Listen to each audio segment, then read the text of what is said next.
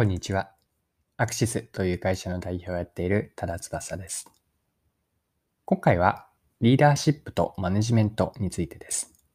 この内容からわかることは、リーダーシップとマネジメントの共通点と相違点を見比べながら2つを見ていきます。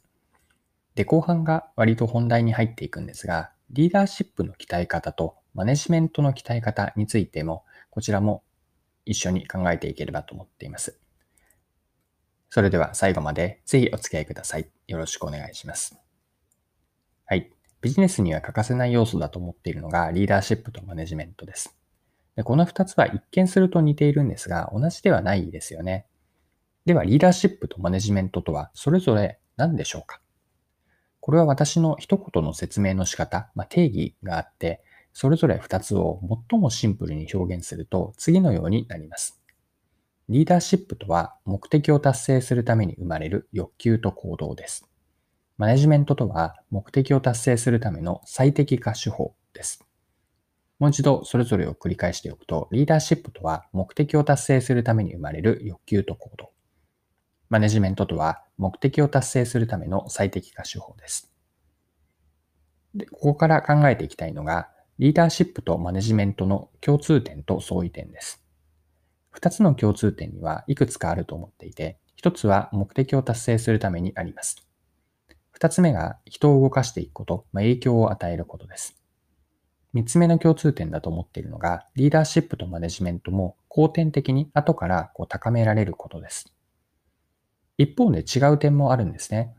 二つの相違点は何かというと、リーダーシップは私は気持ちと行動、先ほど目的を達成するための欲求と行動と言ったんですが、気持ちと行動だと思っていて、一方のマネジメントは最適化手法といったように方法、まあ、メソッドなんですね。はい。で、いくつか補足をしたいんですが、リーダーシップとは欲求と行動なので、誰にでも持つことができるんです。マネジメントは方法で誰もが得ることができるんですね。もちろん、先天的な才能もあるんですけれども、リーダーシップもマネジメントも後天的に身につけることが可能なんです。はい。では、ここから後半に入っていくんですが、ではどうやってリーダーシップを身につけ高められるのか、またどうすればマネジメント力を上げられるのかについて掘り下げて一緒に見ていきましょう。はい。で、リーダーシップとは目的を達成するために生まれる欲求と行動と、こんな表現を私はしました。でここに入っている構成要素は3つあって、目的、欲求、行動です。目的とは別の表現をするなら向かう先なんです。まあ、ここではないどこかへ行くとか、こんな理想を実現する。これらが目的なんです。リーダーシップは目的に気づいて自覚するところから始まるんですよね。で、この目的を仕事に当てはめれば、組織のリーダーである組織の存在意義とか、組織のリーダーの人であれば組織の存在意義とか、組織の会社全体における役割、あるいは成し遂げることこれらを目的としての自分、これらを目的として自分の言葉で、うんと、言語化してみるといいんですね。目的設定を他人から与えられたものでもなく、他人の言葉でもなく、自分から心から向かいたいと、成し遂げたいこととするんです。で、ここでのポイントは心からだと思っていて、自分の内側からの気持ちとして生まれる欲求になって、欲求が行動につながればリーダーシップになっていきます。で、リーダーとは他者を本気にさせて導く人なんですが、まずは自分自身をリードして、自らの意思で行動するところから、こんな風なリーダーシップの始まりだと思っています。で、ここまでのリーダーシップの鍛え方というのをまとめてみたいんですが、二つポイントがあると思っていて、リーダーシップの鍛え方の一つは、目的を自分の言葉で言語化してみること。二つ目が、目的を達成したい内側からの気持ちというものを見出して、その気持ちつまり欲求を行動につなげていくことです。まこれがリーダーシップの鍛え方だと思っています。はい。では次にマネジメントについても見ていきましょう。マネジメントとは何か？これは一言の私の定義だったんですが、目的を達成するための最適化手法でした。でマネジメントって日本語で管理ですし、マネージャーは管理職と表現されますよね。しかし管理はマネジメントの一つの側面にしか過ぎないと思っていて、マネジメントの本質は様々な制約とか、時には矛盾がある中で、なんとかかんとかやりくりをすること、このやりくりというニュアンスが入っているのがマネジメントだとマネジメントだと思っています。で、これを別の表現をすれば最適化で、最適化とはこちらを立てればあちらが立たないという状況の中で、それでもなんとか最適解を見出していくんです。で、マネジメントで大事にしたい考え方があって、あらゆる要求を全て満たす答えはないというのが普通なんです。様々な制約の中で目的を達成するために何かを犠牲にしたり、捨てる必要があるんです。それでもその時点で最も適切だと思う最適解を選び続けること。これは人や組織のマネジメントもそうだし、プロジェクトマネジメントとか、あるいはお金のマネジメントなど、いずれにも共通することです。えということで、以上のマネジメントの鍛え方をいくつか言ってきたんですが、まとめておくと、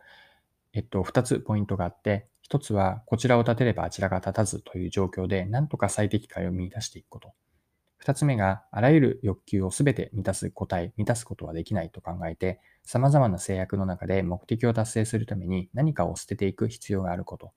こうしたことからマネジメントが鍛え、マネジメントは鍛えられると考えます。はい、そろそろクロージングです。今回はリーダーシップとマネジメントについてでした。最後に簡単に内容を振り返ってまとめておきます。リーダーシップとは目的を達成するために生まれる欲求と行動で、マネジメントとは目的を達成するための最適化手法でした。それぞれリーダーシップとマネジメントの鍛え方を後半で見てきたんですが、リーダーシップの鍛え方は、まず目的を自分の言葉で言語化すること、そして目的を達成したい内側からの気持ちというものを見出して、その欲求を行動につなげていくといいです。もう一つのマネジメントについてなんですが、マネジメント力も鍛えることができて、ポイントを2つ紹介しました。一つが、制約がある中で、まあ、こちらを立てればあちらが立たずという日本語の表現がありますが、そういう状況で何とか最適解を見出していくこと。もう一つが、あらゆる欲求は全て満たすということは現実的ではなくて、えっと、最適解を見出すために何かを捨てる必要があると。実際に捨てていくこと。こうしたことからマネジメントは鍛えられると考えます。はい。今回も貴重なお時間を使って最後までお付き合いいただきありがとうございました。この配信のコンセプトは10分で見分けるビジネスセンスで、これからも更新は続けていきたいので、よかったら次回もぜひぜひよろしくお願いします。で最後に一つ案内をさせてください。ニュースレターのご紹介です。ビジネス系のニュースレターを配信しています。レターで書いているテーマは戦略とかマーケティング、ビジネスキャリアで、ビジネスでの具体的な事例と合わせて掘り下げています。で今回の内容をいいなと思っていただいた方には、レターもきっと面白く読めると思います。で概要欄にレターへのリンクも貼っているんですが、リンク言っていただくと過去のレターもそこで公開をしています。ぜひ、レターの購読登録ですね。こちらは無料なので、登録してみてください。登録いただくと、週に1回、木曜の朝にビジネスネターが届きます。もし登録してみて読んでみて何か違うなと感じたらすぐに解約できるようになっているので解約いただいて全然大丈夫です。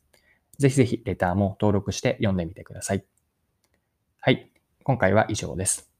それでは今日も素敵な一日にしていきましょう。